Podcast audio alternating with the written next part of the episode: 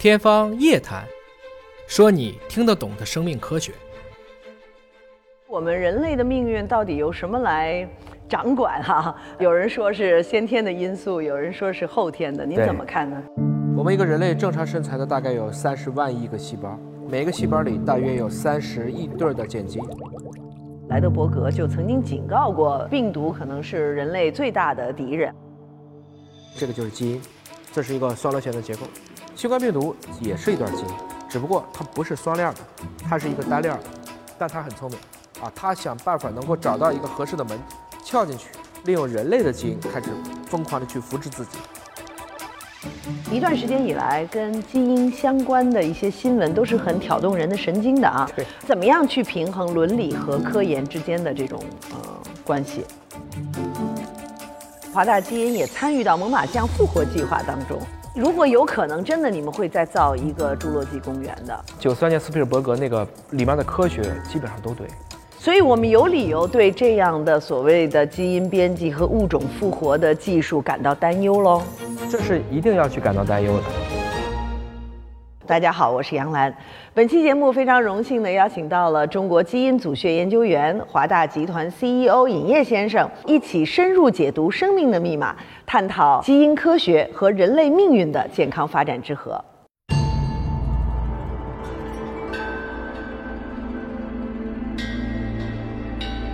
啊，尹总，非常感谢来到我们的这个节目啊。那我们来说说这两年最热的一个话题吧。嗯从二零二零年开始，这个新冠肺炎疫情席卷全球啊。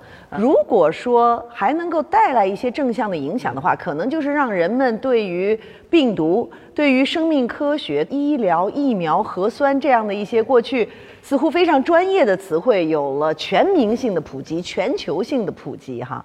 我有一个问题，我想问问您，觉得这一次的疫情对我们人类的基因会产生一些长久的影响和改变吗？这是一个很有意思的问题。我们还要往前去掰一下，就是说傅家秋的《十日谈》，他当时写的是鼠疫，对，是，那个东西在欧洲从差不多十四世纪一直到十七世纪就连续的洗礼，文艺复兴就来了，科技就出来了，因为突然发现我信教的也得呀，我不信教的我也得，所以就慢慢的，原来黑暗的中世纪所谓的这种政教一体的控制，慢慢的变成他没有办法再去控制。因为他发现这可能跟信仰无关，这可能更多的是一种自然现象，嗯所以它带来的就是对科学的一个启蒙。嗯到牛顿开始写出自然哲学的数学原理的时候，那个时候的欧洲已经有了科学的萌芽了。那么这次新冠疫情呢，可能我们最近的可以去相比的就是一九一八年的西班牙大流感。嗯其实跟西班牙也没什么关对，系。就是西班牙背锅了 啊，背锅了嗯那么如你所说的呢，我也称之为这是一次生命科学的文艺复兴。嗯它带来了除了大家的一个关注，还有一个是你不得不正面去应对。对。嗯，其实大家也会说啊，你看病毒好像变得越来越狡猾了哈，随着它不断的变异，对呃，有一些人是测了三次、四次核酸还是阴性的，结果转阳了；有的人都打了加强的疫苗了，结果还是成为阳性了。呃，这个您觉得说明了一个什么问题呢？是我们的测试或者是疫苗的呃效率还不够强？核心问题是在于这个病毒开始变温和了。嗯，我慢慢来，我一定要贴着你的检测线走。其实它没有智能，但是你的检测线在那儿，嗯人家自己会变到什么样的，我就检测不出来。然后慢慢的，它在人群中就扩散了，所以它感觉是对抗人类的智能而产生的智能。嗯，人家一直都跟你啊相爱相杀，甚至是互利共生的微生物。嗯所以你像如果没有新冠疫情的话，mRNA 疫苗，嗯，就现在发达国家打的这个疫苗，我们还不知道它要多少年才能上市。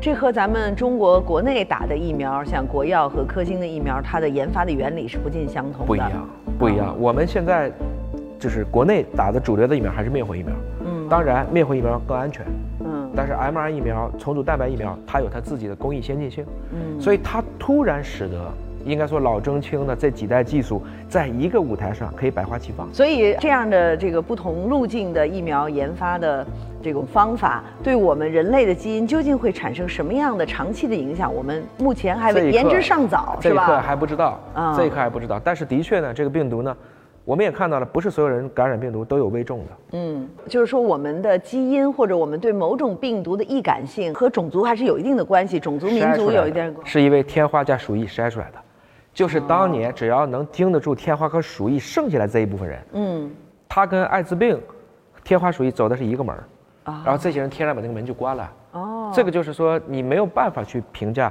在一次大灾大难之后剩下来那批人。嗯，其实他基因不是好和坏，只是他恰好的适应了当时的这一个情景，就是某种程度的进化吧。没有任何一个病毒可以去把所有的宿主全部感染，啊，还是选择性的。嗯，个体不敢讲啊，在群体上，嗯，你比如说不同的血型，嗯，不同的种族，嗯，如果你算它的这种发病率、感染率吧。嗯，还有危重性，嗯，再到致死，它是几个不一样的，是吧？我可以都感染，但是我可以不危重啊。嗯，我危重了，但是我比如说我还能抢救回来。嗯，所以你把这个漏斗花了以后呢，你会发现，的确还是有不一样的地方。这跟我们的基因的哪些部分有关呢？还挺难去这个一言而蔽之的。所以这次这个这几代冠状病毒吧，嗯，零三年的 SARS，嗯，一二年的 MERS，对，一九年吧，算年底的这个叫新冠吧，嗯，他们其实都是走的一个门。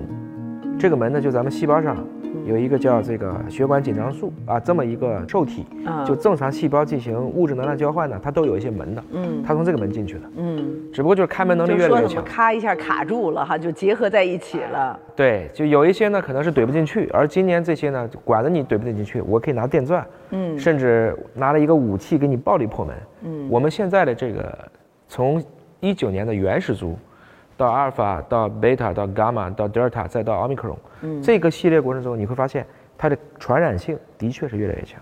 反过来讲，当病毒传染性越来越强的时候，它的致命性反危重性就降低了啊，因为病毒也不想让自己的宿主都死掉，对，要自己就没了，它也没有了，是这个样子。